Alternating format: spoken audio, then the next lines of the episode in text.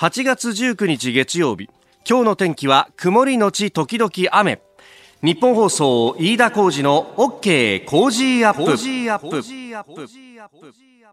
朝6時を過ぎました。おはようございます。ニッポン放送アナウンサーの飯田浩治です。おはようございます。ニッポン放送アナウンサーの新行市佳です。日本放送飯田浩二の OK コージーアップ。この後8時までの生放送です。あの今日も含めてですね番組も前からメールやツイッターいろいろいただいて本当にありがとうございます。ありがとうございます。今日特に多いのがですね、うん、えー、代表してこちら重明さんという方51歳マッサージ鍼灸師の方ですね。えー、飯田さんどんな気分で朝お迎えですか？今日は7時前のわずかな時間にコメンテーターと愚痴も言い合えなくて残念ですね。しかも代わりの方よりによってジャイアンツファンとは。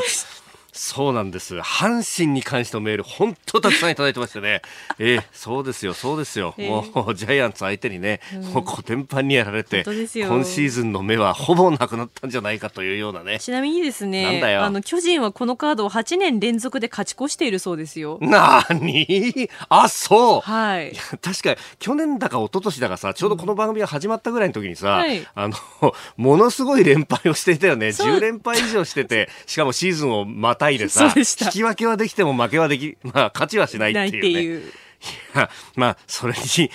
べるも何もって話なんですけれどもね。うん、えー、えー、この方はですね、と言っても今は同類愛哀れむ立場のファイターズファンの僕なのでありますと。日本はもうな、うん、いや、お互い頑張っていきましょうよ。ね。まだまだ諦めたらそこで試合終了ですよ。そうですね。まだ終わってないですね。なんでそんな売るんだか。なんか、もう阪神見るたびに、こう、飯田さんの顔がちらついてしょうがないんですよ、もう。え えええ、だからもうね、あの、テレビ中継もそこそこにして、またあの、ほら、ここのところはデーゲームだったりもするじゃないですか。ね、だからもう気分転換だということで、私はあの、昨日はですね、まあ、さあさりながら、あんまりに暑くて、うん、子供を連れてどっかに遠出するってわけにもいかないんで、あの、自転車でですね、ちょっと近所のこうプールに行ってきたんですよ。あの近所の学校のプールがね、えー、夏休みで開放してますみたいのが、なんか、あの、区の広報かなんかで来てですね。はい。いやー、で、あの、昔、それこそ20年、30年前、私が小学生人文にも、やっぱそういうのあったじゃないですか。うん、で、あの、プール行ってですね、あの、腰洗い槽とかにこう使って、で、それから上がってってみたいな、あの、親と一緒に行くと親が懐かしいな、腰洗い槽って今もあんだな、みたいな話をしてたのを思い出したんですが、ええ、いや、行ってみたらびっくりしたの。まずプールが、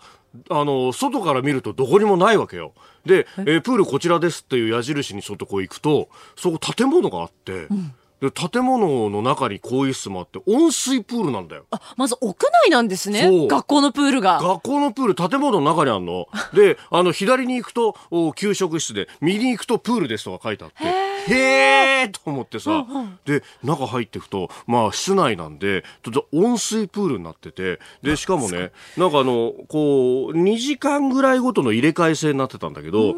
この時間帯は水深が1.1メーターですって書いてあって、で、後ろのね、夜の時間帯を見ると、水深1.2メーターって書いてあるえ、これどういうことですか？っていうふうに聞いたら、いや、あの、今のプールはですね、これあの、水深をこう、機械で変えられるんですよ、みたいな。えー、ーって、そんな機能までついてるんですか、学校のプールにって。温水プールで、しかも水深も変えられるって、もう、ハイテクプールじゃないですか。ハイテクプールだよね。で、周り見渡すと、結構ご年配の方も多くて、これ、でよくよく聞いたらやっぱもともとそういうこう地域の人たちへの解放っていうのをあの設計の段階から考えられてだから子供相手だと1.1とか1ぐらいのこう浅いプールにしてで大人だとそれだと足ついちゃうからちょっと深い形にできるんですみたいな。なるほどね。それでですね大人1人350円ですよ。おおいいじゃないですか。安いよね。もうね満喫。さすがに中でビール飲むわけにいかないんだけど、ね、それはもう上がってからのお楽しみということで、しかも屋内だったら日差しもなくて過ごしやすいですよね。おっしゃる通りなんだよ、うん、ある程程度クーラーも切ってさ、上がったところはさ、いや、ちょっとね、これ夏の後半にこれを見つけたのはしまったと思って、もうこれから先、あの、週末ごとに子供を連れてごまかそうかなという気分でおりますが。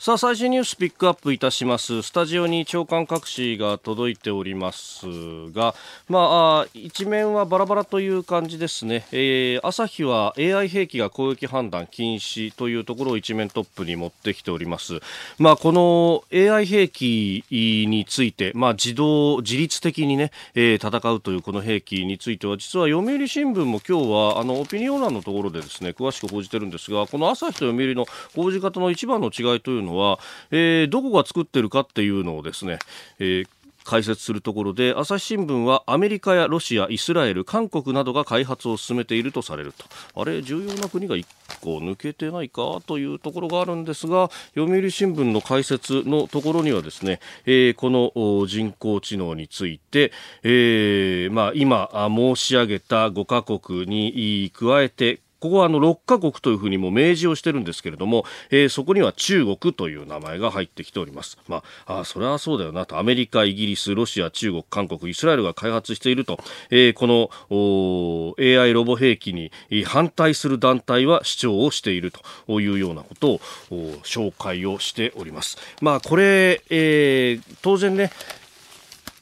あの戦争する側にとっては兵士のこう消耗というか死ぬことを抑えられるというこうことがあるんで、えー、どうしたって、えー、やろうとするというモチベーションはあるんですがそれを国際ルールとしてどうやってこう縛っていくかと、まあ、ある意味これあの読売の解説であ優れてるなと思うのは、えー核兵器の核不拡散だとか、そういうところの話とこうリンクしてるんですね。で、核兵器全廃についての条約っていうのは、まあ、あるけれども、これ、日本は参加してません。で、それに関して、えー、非常に批判的な向きもあるんですが、一方で日本のこの安全というのがどう確保されてるかっていうのは、アメリカの核の傘に入ってるからだっていうのは、えー、まあ、いろんな人が言うことですよね。で、えー、そこで核を全部廃絶するんだと。で、これを署名しないっていうのは平和に対する、反対するのかっていうような、こう、イエスかノーかを突きつける形になると、どうしたってこう、先鋭的になってしまうと。そこで、えー、他の国々、まあこれを急進的に進めるところもあるんですが、えー、ベルギーだとか、そういった国々が、えー、前回のその、核廃絶の、まあ、鉄を踏まないようにですね、えー、まずは首脳宣言のような形で、えー、努力目標的に持っていくことで、えー、これ、開発国も反発しない形でなんとかできないかっていうのをこう模索する取り組みなんかも紹介しています。まあこれ、えー、そうそうなるといやそれじゃあ規制ができないじゃないかっていうのは当然批判として出るんですけれども、まああこの進め方っていうのは結構総論賛成格論反対みたいなところがあるんでこう難しいよなと思いつつ、えー、まずは緩くこう縛っていくっていう形を模索するのも一つ手なんじゃないかなというのは非常に思います。まあそれからあの新業アナウンサーが紹介してくれた香港のデモについて、まあこれ、えー、11週にわたってやってますが、今回の特筆すべきところというのは、えー、今のところなんですけれども、えー、特に何か警官隊と激しい衝突があったとか、物を壊しただとか、そういうことが一切なく終わったというところなんですね。で、え、今回も、香港島のビクトリア公園というところから、まあ、あの、霞が関官庁街に近いですね、え、アドミラルティ、え、セントラルという、まあ、あの、政治経済の中心のところまでをこう、デモ行進した形になったんです。で、デモ行進そのものは確かに今回警察からは許可されてなかったんですけれども、な、何しろですね、えー、ビクトリア公園というその公園に、まあ、ある意味日比谷公園みたいなもんです。日比谷公園に300万人ぐらい集まっちゃったと。まあ、これ公式の発表ではそういう言い方もするんですが、とにかく人がいっぱい集まって溢れ出した人が自然発生的に、えー、大通りを更新せざるを得なくなったと。えー、これをですね、えー、現地では流水式、水が流れるようになるデモというふうに言ったんですが、で、これ、流水式で行った先にですね、まあ、政治経済の中心はあるんです。で、さらにその先まで行くと、実は中国政府の香港やマカオのですね、えー、こう、統治を担、う施設というものがあって、ただ、そこまで行っちゃうと、そこには警官隊が待ち構えてて、これ、衝突するんじゃないかって言われたんです。で、えー、だったんですが、こう、中心のセントラルっていうあたりで、いろんな、あの、民主派の人たちがですね、まあ、ウェブ上のこの、ものを使って、えー、テレグラムっていうふうに言うアプリらしいんですけれども、そこでもうとにかく帰りなさいねと。で、もし、えー、主張が足らなくって、、えー、もっともっとこう声を出したいっていう人がいたら、その人たちは、その先にある中国政府、共産党政権の出先機関に行くんじゃなくって、なんならもう一回戻って、ビクトリア公園からもう一回歩きましょうねっていうことをやったら、結局、それにみんな従ったようで、えー、今のところ一切こう衝突が現れてないと。となるとですよ、これだけ、あの、主催発表170万と、まあ、大体100万人ぐらいが参加しただろうと言われてるんですがこの人たちがこう一糸乱れぬ形でこういう行動ができるわけですよ。じゃあなんでこの間警官隊と大衝突を起こしたりとかあるいは、えー、議場にこう乱入をしたりとかっていうのが起こったんだろうねと。そのきっかけを作ったのは一体誰だったんだろうねえー、それって香港人が本当にやってることなのかと、えー、そういう疑問にもなるんですがまああまりそういうところは報道されませんね。一説にはですけれどもいろんな証拠はあるんですが、えー、本土からの人たちが入り込んだあるいは香港の中でも警察官が、えー、自分たちの私服に着替えた上で先導したんじゃないかということまで言われております、えー、ご意見お待ちしております。COZY コージーアットマーク 1242.com です。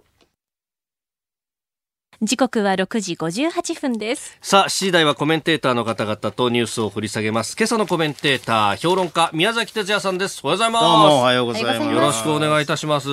あのメールやツイッターでですね結構いろいろあ宮崎さん来るんだって、うん、えー、いう書き込みが多かったんですが、うん、えー、同時に心配されたのが、はい、朝の弱い宮崎さんが起きられる。そうなんですよ。まあいやよく早くから仕事よくしてるよね。いやいやいやいやありがとうございます。いやいやいやスッキリより早いからってね、かなり。ちょっと鼻声でしょう。私もか、あの、鼻風邪ひいてしまって、クーラーがね。夏風邪ひいてしまって。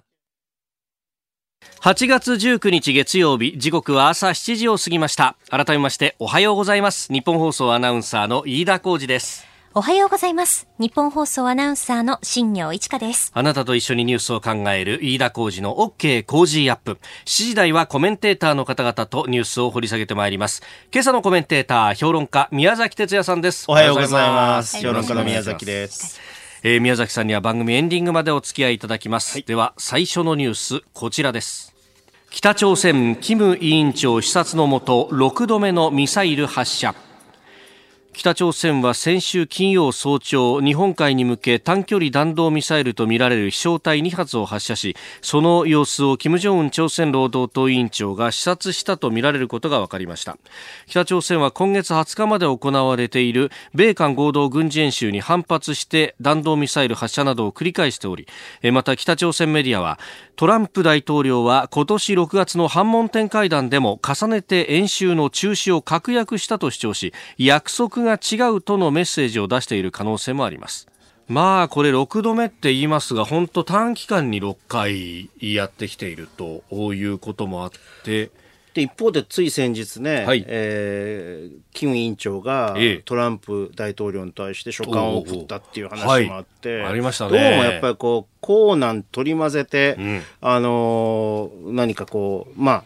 北朝鮮からすると、はい、アメリカの何か情報を引き出そうとしているとか、あるいはこの政策を混乱させているとかっていうような、はい、そういう感じはしますよね。ただアメリカ政権はやっぱ厳しく見ていて、はい、えー、北朝鮮がいわゆるあのロシアのさ、イスカンデルっていうのがあるでしょ、はい、えー、あの、えー、短距離弾道ミサイル、はい、あれをこのの北朝鮮版を作ってるんじゃないかと発射しているのででででというふうに開発発射しているというふうに考えているらしくて、はい。えーどえーまあ、片方でこの非核化とか、うん、そういうこの交渉に積極的な姿勢を見せながら片方で、はいえー、着々とこの軍事的なあこの開発を進めていっていると。いうそういう見方をしていると。ななかなかこれから交渉厳しくなるかもしれませんね。あ、まあ、トランプさんは交渉に前向きだけれどもある意味周りのこう大統領補佐官だとかそうそうそうその辺は強硬という。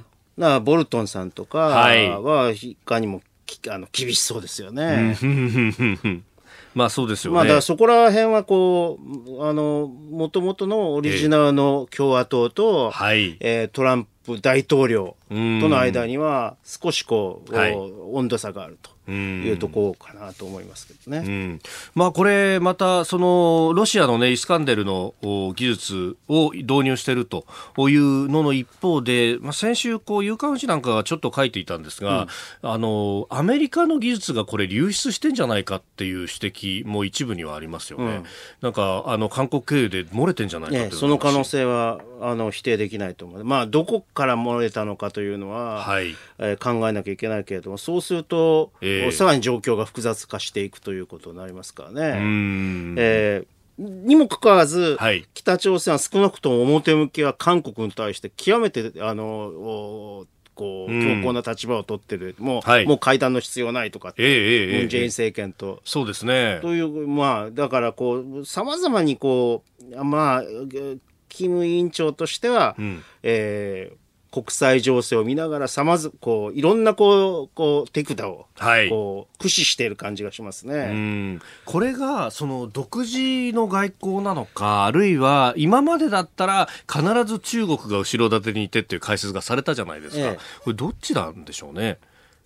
まあ、ある程度中国が後ろ盾であるということは事実だけれども、うん、今までもそうだったと思うんですが、北朝鮮ってやっぱテレンテクダを複数というので、はい、瀬戸際外交をやって、あのいや、そういうことをやってくるという、それがこう、北朝鮮の外交姿勢ですから、はい、まあ、それが続いてるんだというふうに考えるべきだと思いますね。その辺、昔からその対話か圧力かみたいなものっていうのは非常にせめぎ合ったところがあって、うん、どうなんですかね、なんかトランプさんも最初の頃の圧力をかけてた方が事態が動いたような気もするんですが。ただまあそろそろ結果を出さなければならないというね焦りもあると思うんですよ。4年で大統領選がまた控えてると。そうでまあ片方で中国っていうのを、はい、このあの対峙してるんで、対峙というかほとんど対立しているので、はい、えー、まあ北朝鮮イランも対立してるでしょ、う北朝鮮とぐらいは、はい、あ何らかのこの和平交渉というものを進めたいと。平和的な交渉というのを進めたいという意図はあるんだろうと思いますけどね。さすがに2正面、3正面で組むのはちょっときついということですね。ということだと思いますね。と同時に、まあ、選挙もあるしね、はい、大統領再選もあるしね、なんかこう実績を残したいというのがあるんじゃないですか。えー、まずは北朝鮮情勢についてでした。おはようニュースネットワーク。東京有楽町日本放送キーステーションに全国のラジオ局21局を結んでお届けいたします。時刻は7時11分になるところです。おはようございます。日本放送アナウンサーの飯田浩二です。今朝のコメンテーターは評論家の宮崎哲也さん。取り上げるニュースはこちらです。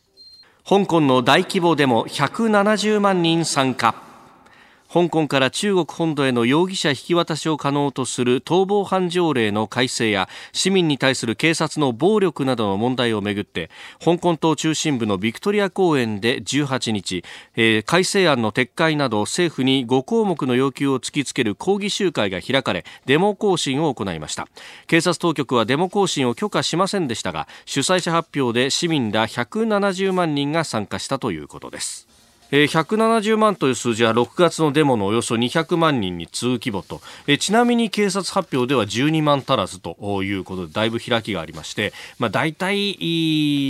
主催者発表の半分程度100万人ぐらいは参加したんじゃないかということが言われております。まあ100万人でも大規模なデモ違いないですよね。はい。まあ、あの、自由を求める、えええー、香港市民のこう熱というのは未だ冷めやらずというところなんだと思うんですけれども、あの結局その一度ね、はい、この自由というものをこの味わって、うん、まあかなりこうあの資本主義化が進んで外資もいっぱい入ってきてるんで、はい、それがこう脅かさあの中国の政策によって、うん、えー、逃亡逃亡犯条例みたいなものの改正などによって、はいえー、侵害されるのではないかという危機感というのは非常によくわかりますよね。えー、だから、あの、香港には香港の良さがあるのだから、はい、あの、で、それ、それによって、えー、中国も、自体も、この、利益を得てるのだから、はい、このまましておけばよいじゃないかと。うんうんうん、あるいはもっと民主化を進めるべきではないかと。いうようなですね、はい、そういうこの、あの、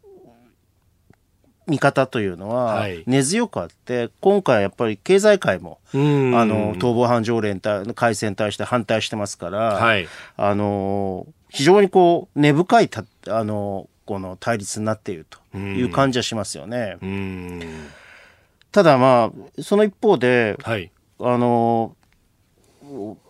北京政府としても、中国政府としても、えー、この、これをこの座視すると、まあ要するにね、あれは中国という国は巨大な帝国ですから、はい。もうすでにあのこれから、うん、帝国の半島をどんどん広げようとととしてるんだけれども、す、えー、え。ー、で、にもう今のこの半島のままでも十分に帝国的なところがあって、はい、まあ要するにこの終焉部というのはなかなか制御が効かない部分というのがある。ええはい、こういうところで反、あのー、反旗を翻されると、どんどん他のところに飛びしていくという恐怖感が、あの、北京の政府にはあるわけですよ。はい。なんとしてもこれは抑えつ、あの、なければいけないという要請もあって、うん、一種のジレンマに立ってるような感じがしますね。現に、はい、あの、台湾には、ええ、そうですね。影響がこう及んでいるわけですよね。うん。現蔡英文政権、まあこの後来年の1月に総統選がありますけれども、ええ、この支持率がだんだんと上がってきていると。うん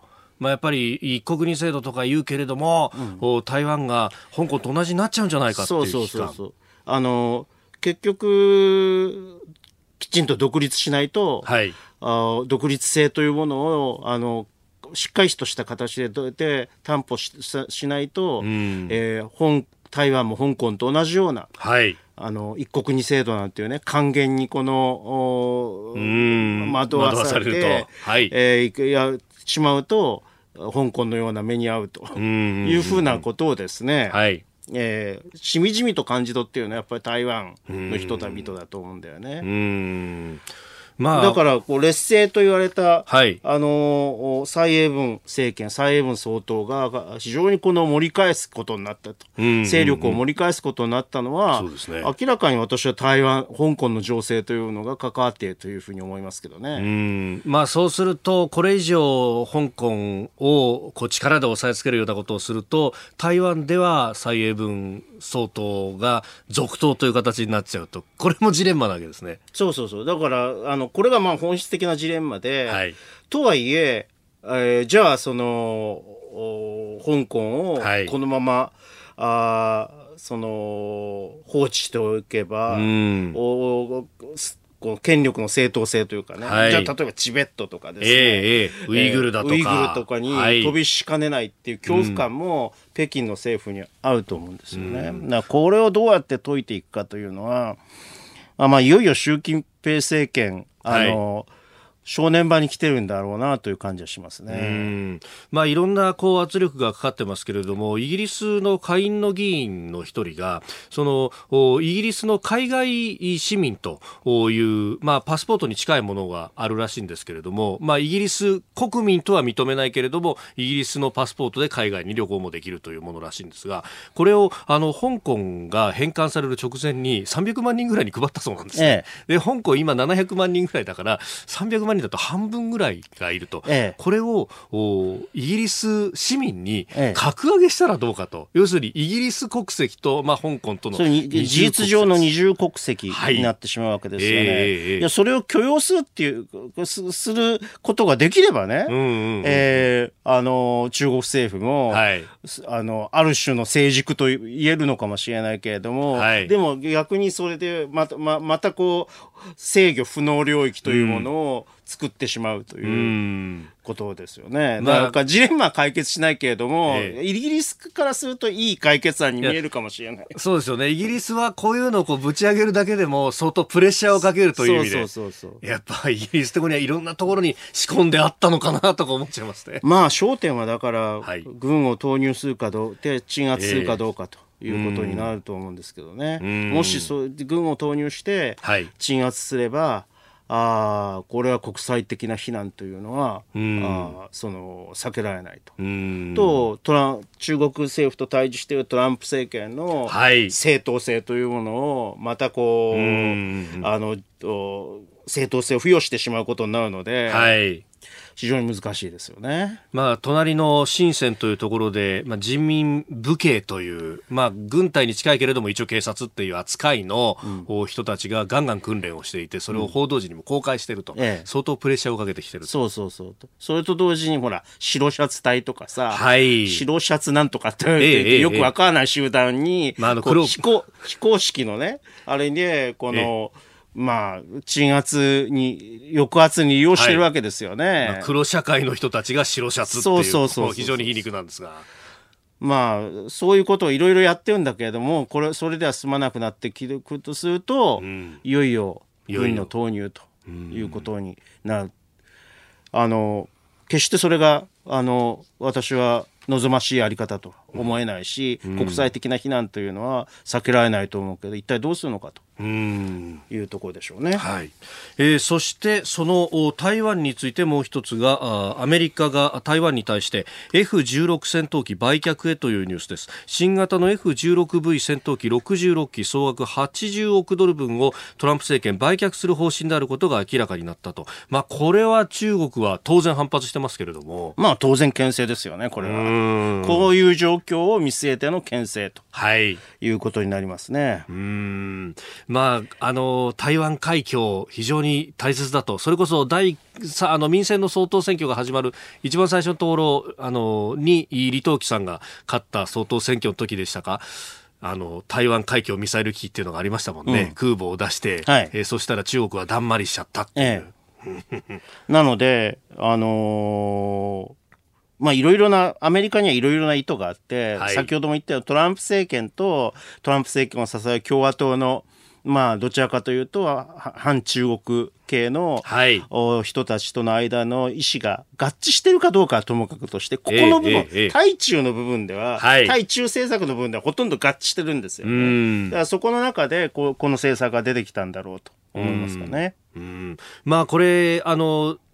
9月になってまた議会が再開したアメリカの議会が再開したところで、まあ、香港に関しての、まあ、人権についての新しい法案というのも審議されるんじゃないかと言われていると、うん、まあ、その辺も含めてここから先は山を迎えていくってことになるんですかね。と思いますね。と同時にね、はい、人権問題というのを、えこのあの出してくるというのはあの中アメリカが人権問題を中心に、えー、中国問題というのを考えてくるっていうのは、はい、一つはね経済的なこうあの中国の加速性というのを、あの速度を弱める、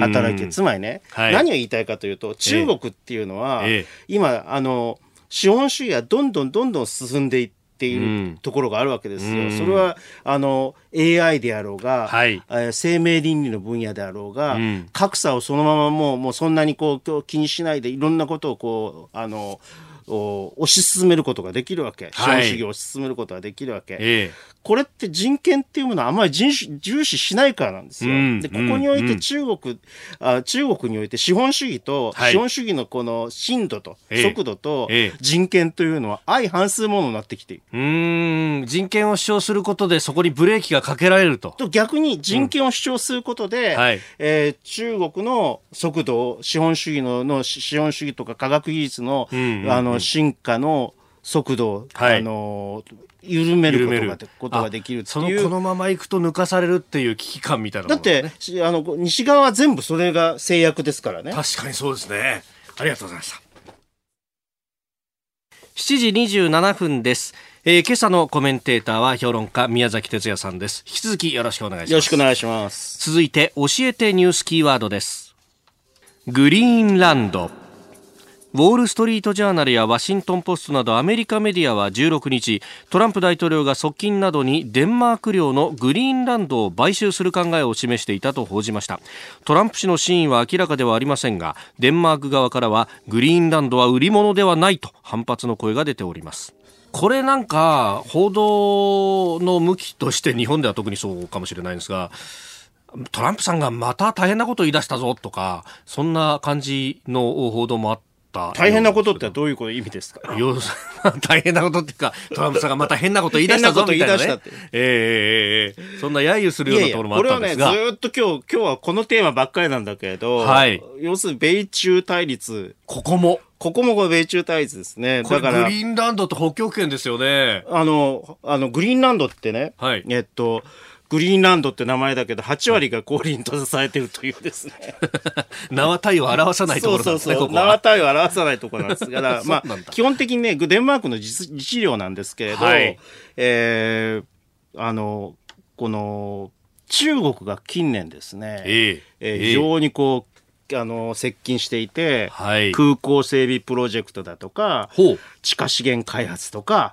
文化普及機関例の孔子学院あ孔子学園こんなところに作ってるんですか？設置計画も動いているということでですね。しかもね温暖化によって氷が溶けてるんで、北極圏は航路とか資源獲得の展望っていうのが開けてきているわけですよ。つまり、いわゆるですね、中国の北極戦略。というものに合致する、はい、そういう動きを見せているのに対して、トランプさんが牽制したと。はいうふうに捉えるのが私は正しいと思います。そこの北極戦略っていうと、まあ、北極海に面しているところでロシアがあるじゃないですか、ええ、やっぱりロシア、中国みたいなこう流れっていうのはよく報道されますが、え、このグリーンランドだってそうですよね。まあ、まあ足がかりですよね、ここはね。そうか、そうすると、ここ結構資源もあるんですか？あ資源もあると思いますし、えー、えー、まあ、基本的にその航路をこの、はい、あの開拓する。開拓すると確保するというような意味合いもあると。であの実は米軍基地もおおここにはあるんですね。まあ、それそれをこうどうどうやっていくかというようなですね、えー、そういうこの意図もあるわけですね。なるほど。いや、これ、そういえば、私、ふと思い出したんですけど、この間、あの、ある商社の人と、こう、飲むというか意見交換する機会があったんですけど、うん、そこでね、この北極圏航路の話が出て、こう、ロシア側周りで行くと全部筒抜けになっちゃうんだと。あそうそうそうそうそう。で、これ、グリーンランドは反対回りで行こうとすると、通るところですよね。そうそうそうそう。そこを中国が抑えると。そうそう。だから先ほど言ったように航路を開拓するというところがあるということですね。はい、はあそうか。我々こう地図ね普通の世界地図で思い浮かべると北極海北極圏長いようにこう見えるんだけど円になってるわけですよね。まあ旧の一番上の側だから、うんそうか、右に行っても左に行っても結局中国にとかに抑えられるっていう状態になると、あの航路が使えなくなっちゃうかもしれないってことですか？ということですね。だから、目の付けどころがいいよね、中国って。確かにね、チョークポイントを抑えにかかると。そうそうそうそうそう。で、それをちゃんとアメリカは把握しているから、はいうん、このようなことを言って、まあ、牽制したと。これ、そうなるとトランプさんはすごい戦略的ですね。まあそうですね少なくとも中国に対してはとても戦略的ですよね。でもここに関してもその工事学園を建てるとかある意味こうソフトなパワーでこうどんどん勢力圏を広げていくっていうやり方が来るんですね。どこに、どこにでも来るっちゃどこにでも来るんですけど。しかもなんか買収とかっていうと、はい、すごくこう、なんていうのかな、えっと、あの、得意なことを言ってるようなんだけれど、アメリカって、えー、1946年に、トルーマン大統領が、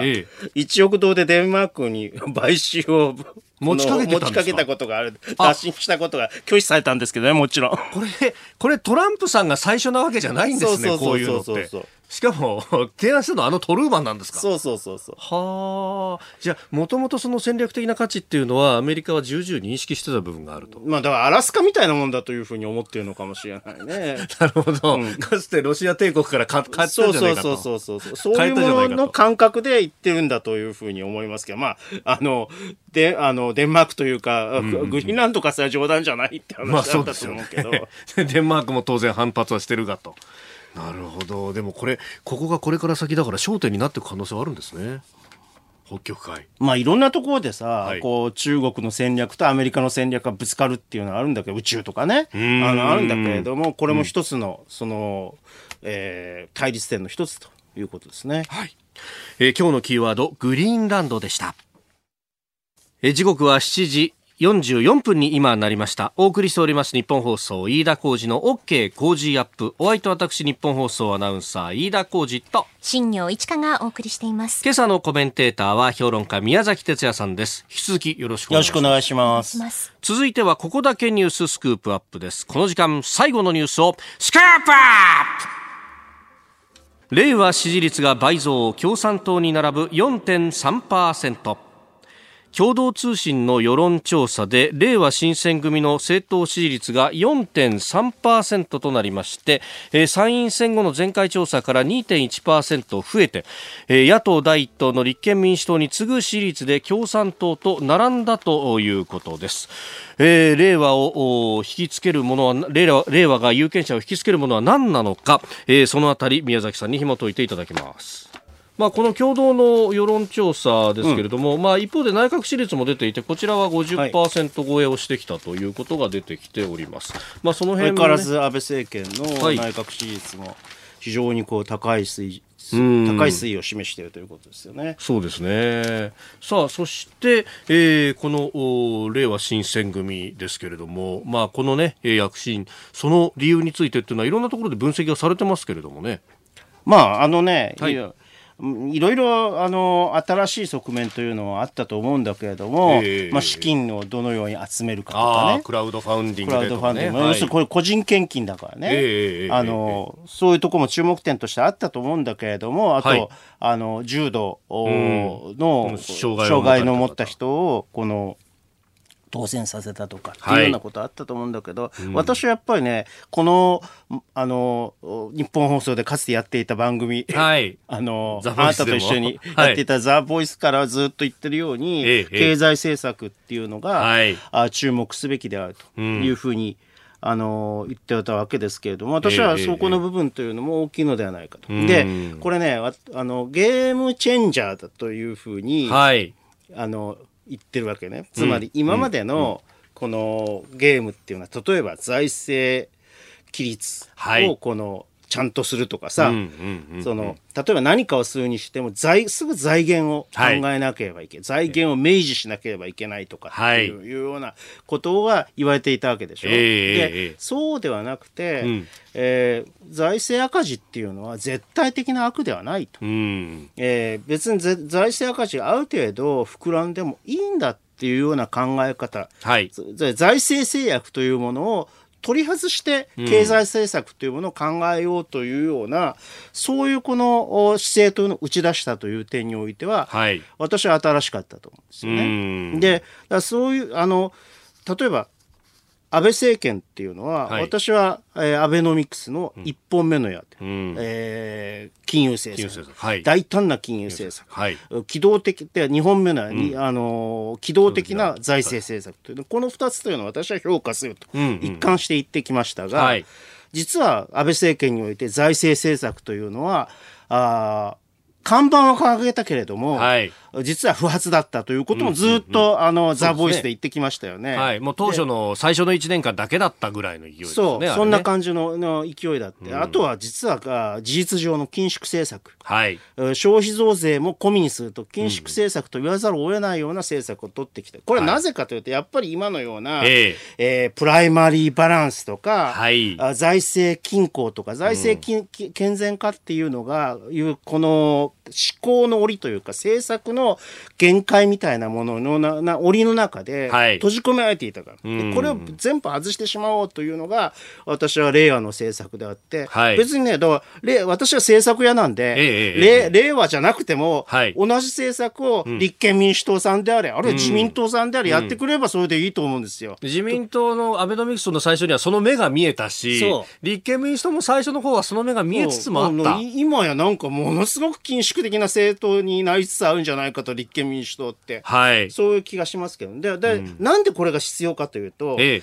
今あの、まあ、米中たあの通称対立、はい、貿易戦争と言われているものの中で、うんはい、えー、あの全世界の成長率が、まあ、一つには循環要因もあるんだけれども、こういう人為的な、はい、あの貿易戦争の要因もあって、はい、中国の成長率も鈍化して、うん、ロシアの成長率も鈍化している。はい、であのドイツええ、要するにこの EU の成長エンジンと言われたドイツも、とうとう、えー、この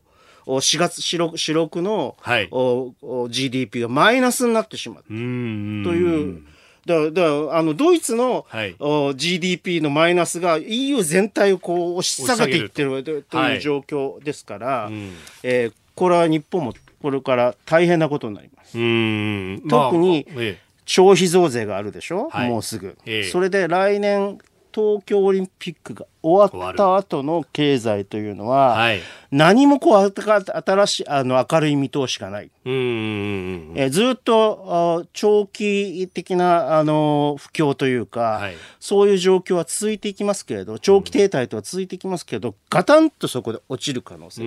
ここの時には、はい、虎の子の,、あの雇用も悪化しますから、うん、そういうそれに対抗するための政策というのは令和が掲げているような大規模な公共投資とか、はい、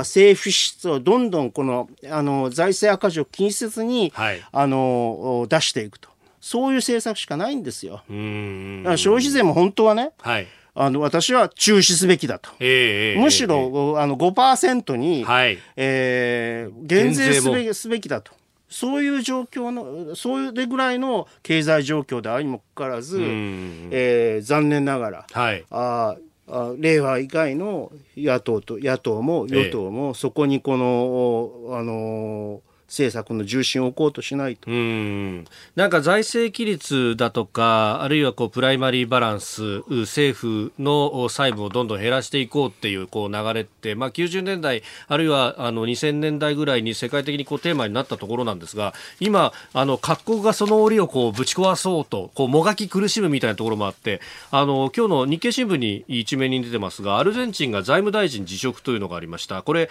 あの財務大臣はむしろ IMF なんかと組んで、財政規律だと、どんどん切り詰めろということをやろうとして、大統領とぶつかった。なんかどこの国でも似たようなことが起こってるけれども、日本は特にその財政規律のこう圧迫って強いような気がしますね。